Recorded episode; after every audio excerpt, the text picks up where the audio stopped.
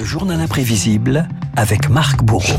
Moi, ce que j'ai peur, c'est qu'on oublie. L'homme s'est toujours battu. Et je crois qu'il se battra toujours.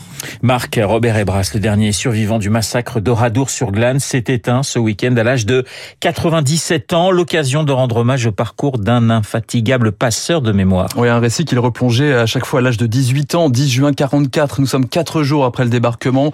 Oradour-sur-Glane, près de Limoges, est pris d'assaut en représailles par la division SS d'Asreich. Lorsque je les ai vus s'arrêter en haut du village, je vais voir ma petite sœur qui pleure parce qu'elle a peur, en lui disant mais t'inquiète pas, on va rentrer à la maison parce que je craignais rien du tout. Ils ont rassemblé toute la population sur cette place.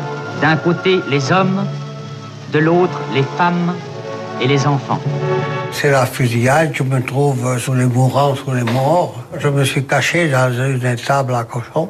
J'ai entendu parler français. J'ai vu que c'était des gens que je connaissais. Ça a été un soulagement pour moi. Le, les bras et les cheveux brûlés, blessés au visage et à la poitrine, Robert Ebras perd sa mère et ses deux sœurs, trois des 643 victimes du massacre dans ce village dévasté par les flammes. Robert Ebras fait lui partie des six survivants qui témoignent pour la première fois en février 53, procès d'Oradour-sur-Glane au tribunal militaire de Bordeaux. C'était il y a 70 ans jour pour jour. Au nombre des 19 accusés, 13 Alsaciens enrôlés de force dans la division SS qui exécuta le massacre sont venus se présenter à la justice.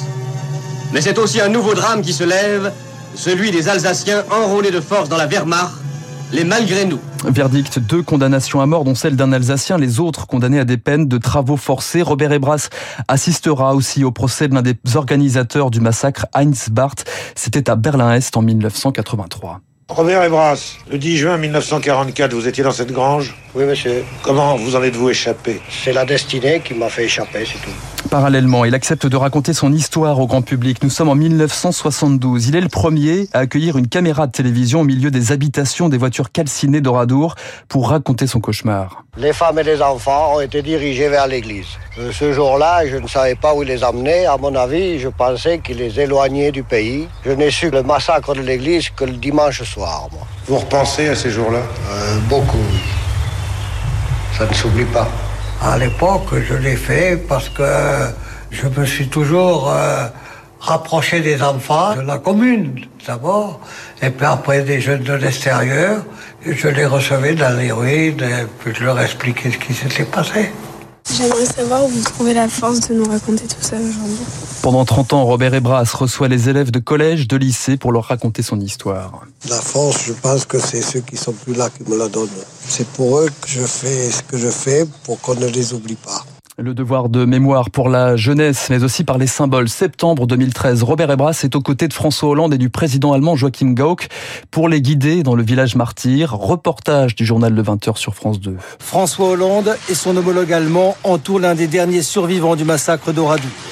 Main dans la main ou côte à côte, ils arpentent ensemble les rues d'un village marqué à vie par l'horreur. C'est les deux présidents qui ont provoqué ce geste. Pour moi, j'ai atteint le summum de ce qui peut se passer à Oradour maintenant. Le summum pour celui qui a passé ces dernières décennies à travailler aussi pour la réconciliation entre Paris et Berlin. Il a fallu que je sois invité en Allemagne en 1985 par l'ex-chancelier Willy Brandt pour que je me rende compte que les Allemands étaient des gens comme moi. Si ce n'était que la langue qui nous sépare, il a fallu du temps, beaucoup de temps, qu'on évacue cette haine qui déclare les guerres. Aujourd'hui, je parle plus de réconciliation, moi. Je parle d'amitié franco-allemande. Un message pour la paix, un message à entretenir. Aussi, ce sera un livre, Le dernier témoin d'Oradour-sur-Glane, paru en juin dernier et impulsé par sa petite fille Agathe Ebras. Je trouvais important qu'on puisse aller plus loin de sa vie avant le massacre, la personne qu'il a été après le drame. Lui, il est beaucoup trop humble et modeste pour pouvoir euh, écrire sur ces épisodes-là de sa vie. Il dit souvent que lui, il a juste survécu. Et en fait, euh, son œuvre, c'est tout ce qu'il a fait après. À 94 ans, l'ancien garagiste racontait dans l'une de ses toutes dernières interviews qu'il continuait à transmettre pour les générations futures des récits, la préservation d'un village en ruine classé monument historique, des repères pour mieux préparer l'avenir. Aujourd'hui, il y en a un message, c'est que on revit les massacres. Moi, ça me touche beaucoup. J'ai peur que nos petits-enfants et petits-enfants aient des soucis avec euh, les prochaines guerres, parce qu'il y aura d'autres guerres.